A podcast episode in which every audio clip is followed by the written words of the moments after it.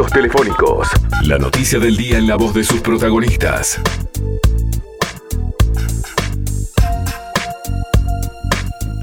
Ya les, les planteábamos que uno de los temas del día que íbamos a estar tratando nosotros tiene que ver con esta situación que se plantea a nivel del, Poder Judicial de suprimir juzgados de paz.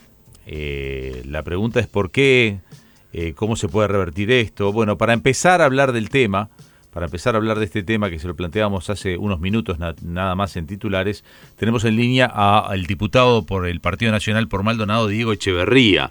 Él está en tres está en tres comisiones. Una, precisamente, diputados, es la Comisión de Constitución, Código, Legislación General y Administración. Después también está en especial de Innovación, Ciencia y Tecnología y en especial de seguimiento de la situación carcelaria. Pero probablemente por estar en la Comisión de Constitución, Código, Legislación General y Administración y además por ser de Maldonado, esté preocupado por esta situación que se está dando con los juzgados. Así que es un gusto tenerlo aquí en Entre Líneas. Bienvenido.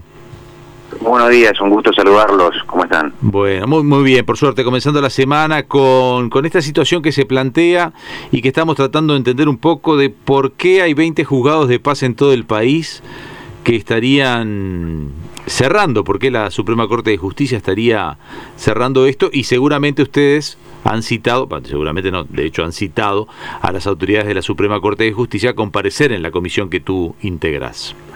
Sí, a ver, nosotros tomamos este conocimiento el otro día de la acordada 8119, ¿no? que es la que ustedes muy bien describen, que estaría eh, suprimiendo eh, 20 juzgados de paz del interior, que en realidad, para ser más específicos en la terminología, estarían siendo absorbidos ¿eh? por otros eh, juzgados de paz. Nosotros, al tomar conocimiento de esto, eh, hay obviamente algunos, este, un, juzgado en particular que se jugó a Piriápolis, que es nuestro departamento, pero también hay de, todo el país, eh, junto con el diputado Colman de Colonia, que también se había afectado, hicimos este planteo. Ayer justamente hablaba con el intendente de Rocha, eh, Alejo Pierres, que, me planteaba la situación de Castillos, y, somos conscientes de que este tipo de situaciones afectan notoriamente la dinámica de, de estos juzgados en el interior. Porque por un montón de cuestiones, desde cuestiones operativas eh, y logísticas, de que en algunos casos se van a tener que trasladar más de 150 kilómetros para poder acceder a la justicia, cosa que obviamente significa eh, una limitación de derechos, eh, hasta el desarraigo de funcionarios, las complicaciones de los profesionales y también la postura de los usuarios del Poder Judicial, de los ciudadanos, al momento de reclamar por un derecho.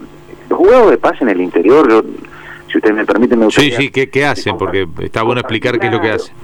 Compartir algunas de las funciones que tienen, mira, desde los, juicios laborales de menor cuantía ¿ah? hasta las reivindicaciones, los desalojos, ¿no? nada más y nada menos, que es una cuestión que en cualquier ciudad este, es, una, es, una, es una cuestión bien dinámica, las ejecuciones, las prescripciones, las conciliaciones, las cuestiones vinculadas al registro civil, este, casamientos, por ejemplo, y también los temas de urgencia en, cuestiones de violencia de género.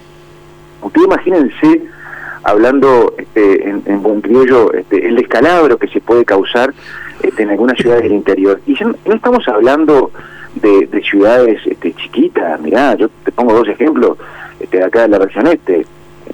Piriápolis no es una ciudad chiquita, Castillo no es una ciudad chiquita que tiene 7.500 este, con las este, ciudades que lo, que lo rodea tiene más de 10.000. Entonces, realmente sería este, de una gran complicación el hecho que sean absorbidos. Más allá de que los han citado a la comisión de diputados ¿no? que, entienden este tema, eh, ¿les han dado un adelanto de por qué esta absorción es un tema presupuestal? ¿Es un tema de que han entendido que no funciona lo suficiente? ¿Cuál es la, la, primera respuesta? Bueno, por eso nosotros citamos este, con carácter de, urgente eh, a la Comisión de Constitución y Códigos de la Cámara de Diputados a, las autoridades de, la Suprema Corte de Justicia. Recién hace un rato hablábamos con el coordinador de la bancada del Partido Nacional, con Rodrigo Goñi, que me manifestaba también el interés de, los senadores del Partido Nacional. Y hoy en la tarde vamos a hacer una reunión para, para uniformizar criterios y ver si todos podemos este, ir en el, mismo carril de información, porque es un tema que preocupa. Y nosotros que somos del interior de verdad no nos preocupa, no queremos una justicia centralista. Y queremos eh, opinar después de la reunión que tengamos con eh, el Poder Judicial para no prejuzgar. Ahora, los, los trámites que se harían en los en estos juzgados de paz que van a estar siendo cerrados no es que vienen para Montevideo, se van a mantener allí en el departamento, en otro juzgado, digamos. Te pongo un ejemplo, en el caso de Maldonado, la, eh, la quinta sección judicial del departamento que Piriápolis sería servida por la tercera, que es Pan de Azúcar. Ahí está. ¿Ah? Eh, en este caso son 50 kilómetros de, de distancia, este, pero que evidentemente este, le quita el acceso directo a la justicia a una ciudad importantísima como, como, como Piriápolis. Eh, nosotros antes de, de, de, emitir una opinión queremos escuchar. Este, uno podría suponer, como bien vos decís, que podría este, ser por cuestiones presupuestarias. Bueno, este, queremos informarnos, queremos que nos digan, nosotros somos conscientes de que en estos tiempos todo es, se ha vuelto mucho más complejo y queremos ahora tener de primera mano la postura del Poder Judicial. ¿Esto no será parte de una resignación de recursos para poder abrir más juzgados de género, por ejemplo, o juzgados que se le han reclamado también al, al Poder Judicial? No, porque los recursos específicos para el juzgado de género se estaban destinados en la ley de presupuesto. ¿no? Entonces, este, por una cuestión lógica, no deberían resignarse recursos de otros juzgados para asignárselos a, a género. Eh, de hecho, nosotros estamos siguiendo muy de cerca lo que es el primer juzgado género del interior, que fue el, de, que se está abriendo acá en San Carlos, este, y, y somos conscientes de que los recursos específicos para eso están por lo cual entendemos que no sería como una sábana corta, ¿no? Que para tapar de un lado se tapa. No, no, por eso le preguntaba, pero porque hay cosas que uno, no, todos sabemos que hay tres poderes del Estado y que obviamente el Poder Judicial es independiente del Legislativo y del Ejecutivo, aunque en realidad la, inter, la interacción hace que ustedes son los que votan las leyes, que aplican los jueces, el Poder Ejecutivo es el que le asigna el presupuesto al Poder Judicial, o sea que tanta independencia no tiene, pero eh, a la hora de abrir o cerrar, a la hora de llevar adelante un proyecto como estos de que se absorban juzgados, ¿Tiene total independencia el Poder Judicial o esto tiene que pasar por el Legislativo? No, ellos tienen la potestad de, hacerlo, ¿no? Y nosotros además somos muy respetuosos del equilibrio y de la separación de poderes. En este caso nosotros citamos para informarnos, para, para tomar conocimiento. Evidentemente la sociedad civil este, es la, la, primera que reacciona y, no, y, nos, y nos dice, bueno, este, atentos acá, el Colegio de los de Abogados de Uruguay se ha manifestado, los Colegios de Abogados del Interior han puesto el grito en el cielo, también somos conscientes de los reclamos de los funcionarios del Poder Judicial que se han visto este, vulnerados con esto. Entonces, el primer punto es escuchar, siempre jugar. Y después veremos si es una cuestión presupuestaria, si es una cuestión operativa, si es una cuestión de funcionarios, y, y, con el equilibrio justo y necesario de la separación de poderes, veremos cómo podemos poder ayudar desde el Poder Legislativo, en diálogo directo también con el Poder Ejecutivo. Históricamente, si es por un tema de, de dinero, históricamente el Poder Judicial pedía 10 y el Parlamento le daba 5. O sea, ustedes le votaban cinco, ¿no? porque es un tema también de, de, de, corresponsabilidad, digamos. Tal vez ustedes también decían, bueno, tengo cinco para darle, no es que no es que yo sea el malo de la película. Lo cierto es que en algún momento eh, este tipo de decisiones se iban a tener que, tomar por parte del Poder Judicial. Sí, yo también debo decir en honor a la verdad que el presupuesto que ve este actual gobierno este, fue mucho más generoso que, que el de eh, gobiernos anteriores. Ustedes podrán recordar las reivindicaciones Sí, sí, este, se van a pagar ahora. Que fueron muy duras, además nosotros vamos a pagar la sentencia de 570 millones de pesos este, de reclamos de funciones judiciales, vamos a, dimos, pusimos recursos para uniformizar la escala salarial con 73 millones, hay un incremento para el 2023 de un 2,3% que son 104 millones más, entonces uno puede entender que a veces este, es necesario más, pero sí, no, no, la verdad hay que decir que fueron asignados recursos importantes al Poder Judicial. Tampoco es que el Poder Judicial va a echar a sus funcionarios, lo que hace es cerraría una sede, se ahorraría una sede, este luz, agua y teléfono seguramente, porque además... Sí, este... los gastos operativos, pero también imagínate este el, el, funcionario que trabaja ahí, este, yo lo puedo poner con Piriápolis y Pan de Azúcar, que son más, están más cerquita, pero este, imagínate el ejemplo que me ponía ayer, Alejo Pierre de, de, de Castillo, que van a tener que trasladarse más de 150 kilómetros al, al próximo juzgado. ¿Qué hace esa gente? ¿Va a viajar todos los días? Uh -huh. De verdad es, es un impacto importante para funcionarios, profesionales. No hemos avanzado lo suficiente, por más que hemos legislado en la materia, en lo que es la digitalización y los procesos este, eh, a través de, de, de línea de, de, los juicios. Eh, hemos avanzado, pero no estamos en un estado como, como país como para poder prescindir de la, de la estructura física. ¿no? ¿Ustedes para cuándo pretenden que vaya la Suprema Corte o por lo menos alguien de la Suprema Corte a la comisión? Mira, nosotros presentamos esta nota el viernes de tarde cuando nos enteramos de esto y asumo que nos tocó el fin de semana de medio, ¿no? Hoy la Comisión de, de Constitución y Códigos está operativa, asumo que en el correo de la tarde nos iban a informar esperemos que sea esta semana. Claro, no, porque también estábamos viendo que por este mismo tema, pero como senador, Botana está pidiendo él una reunión con la presidencia de la Suprema Corte de Justicia con Tavaresos Aguirre. Por eso hoy de tarde vamos a tener una, una reunión todos los que estamos preocupados por el tema. Este, pues si no, capaz que duplican ahí. Eh, claro, no, es que por eso vamos a hacer un, lo, lo, lo, tan práctico que es el Zoom hoy por hoy, este, sobre todo para los que somos del interior, eh, vamos a hacer un Zoom hoy de tarde a las 4 de la tarde con todos los, los senadores y actores que están preocupados por esto para uniformizar criterio y ver qué caminos este, formales tenemos para, para avanzar en este tema. La última, porque tenemos que seguir avanzando. ¿Cómo, ¿Cómo vivieron esa rendición de cuentas? Conclusión final, ya está aprobado, obviamente, en diputados. Se supone que hoy ya se notificó a, o el otro día ya notificaron al Senado y que esta semana empezará a correr los tiempos del Senado. Pero, ¿cómo, cómo vivieron esa rendición que estuvo movidita por, varios, por varias cosas?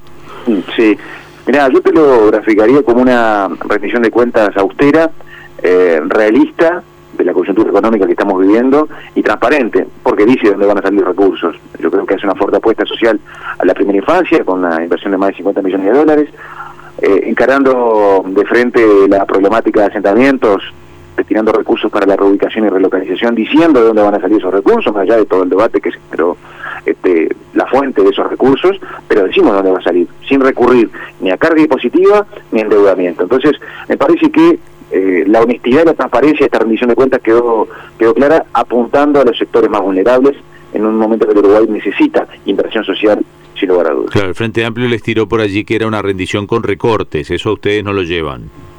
No, no, no lo llevamos porque eh, uno tiene que ser este, consciente del momento este, que nos toca vivir. Eh, la verdad que por tener esa postura que tenían cuando el Uruguay tenía ingresos enormes y era en la época de las vacas gordas, este, nos dejaron con un déficit de más de 5 puntos porcentuales de Producto Bruto Interno. Entonces, eh, nosotros somos eh, conscientes del momento que nos toca vivir eh, y no somos amigos de esas políticas cíclicas que cuando hay se tira. Este, nosotros somos este, muy conscientes de que también hay que este, tener recursos para los momentos que se que se necesitan. En este caso, este, sin escatimar esfuerzos en los más vulnerables, por eso sí hincapié en esos dos puntos, ¿no? Eh, políticas sociales para primera infancia, este, erradicación y relocalización de asentamientos. Vamos a estar en contacto seguramente otro día porque veo que estás en la estás en la comisión de seguimiento de la situación carcelaria también y allí este hay hay bastante para hablar, pero no nos va a dar hoy ni, ni para empezarlo. Es que solamente como título me imagino que siempre preocupados este, y en reunión con, con Petit, seguramente para tratar de ver cuál es el camino a recorrer, ¿no? Sí, sí, sí, sí. La situación en Uruguay en materia de cárceles es preocupante. Se ve haciendo un gran trabajo por parte del Ministerio del Interior, con el plan de dignidad carcelaria y con una visión, creo que, este, muy enfocada en los derechos humanos. Y, estamos a las órdenes. No me quiero este, introducir en el tema porque si no te la hago más larga todavía. No, pero ya va a haber chance para hablar. Pero para cerrar, eh, diputado Echeverría, usted que es de Maldonado, ¿qué, cómo, ¿cómo vivió este episodio con la salida del ministro de Turismo, que también es de allá de Maldonado, Germán Cardoso? La verdad que son esas situaciones que suceden en los gobiernos, este, que obviamente este, es parte de la dinámica política. En esto, más allá de, los nombres y de las situaciones, que, además, por desconocer el fondo del asunto, por ser algo muy muy reciente, uno tiene que ser muy respetuoso y muy cauto al opinar. Este, lo primero y fundamental es, es la visión del gobierno y quien designe el eh, presidente de la República va a seguir la línea del gobierno. Entonces, este, somos muy cautos. Eh, la temporada turística que se nos viene requiere también que estemos atentos y que cualquier movimiento y reacción sea rápida eh, y que quien ocupe ese lugar tenga la, la sensibilidad y el realismo de, de, actuar en un sector muy golpeado, muy golpeado, de los más golpeados del país, que, que tiene que encarar esta próxima temporada con de la mejor forma posible. Por eso me parece que, más allá de las situaciones políticas que se dieron, creo que acá lo prioritario es tener una buena respuesta, una pronta respuesta para que los este, laburantes y empresarios de este sector tan golpeado este, no sufran más la próxima temporada. Y en lo político esto no, no tiene repercusiones a nivel de la coalición, porque vio que la coalición funciona a nivel del, de los ministros y esto se traduce después en votos en el Parlamento también. A ver, yo creo que el presidente de la República lo manejó por los carriles este, institucionales dentro de la coalición que corresponde, tuvo los, los caminos de diálogo este, con el Partido Colorado, con, con el sector de, del ministro también, y, se dio todo con una eh, fluidez y transparencia que creo que a la coalición, este, yo sé que puede sonar paradójico, ojo, este, la fortalece. Eh, ¿Por qué? Porque tomar decisiones tan este, complejas como estas y, que se hagan con esta fluidez y naturalidad, creo que habla también de una coalición con una capacidad de diálogo interno muy importante. Yo sé que puede sonar paradójico o hasta contradictorio, pero creo que este tipo de situaciones también ponen a prueba a la coalición, ejercicios duros como estos lo ponen a prueba este, y creo que este, va a salir mucho más fortalecida. Diego Echeverría es diputado del Partido Nacional por el departamento de Maldonado. Gracias por, por atendernos esta mañana, por responder nuestras preguntas. Por favor, un gusto. Gracias a ustedes por poner en, sobre la mesa este tema tan importante. Que pase bien, buen día. Entre líneas, escucha periodismo por FM Hit.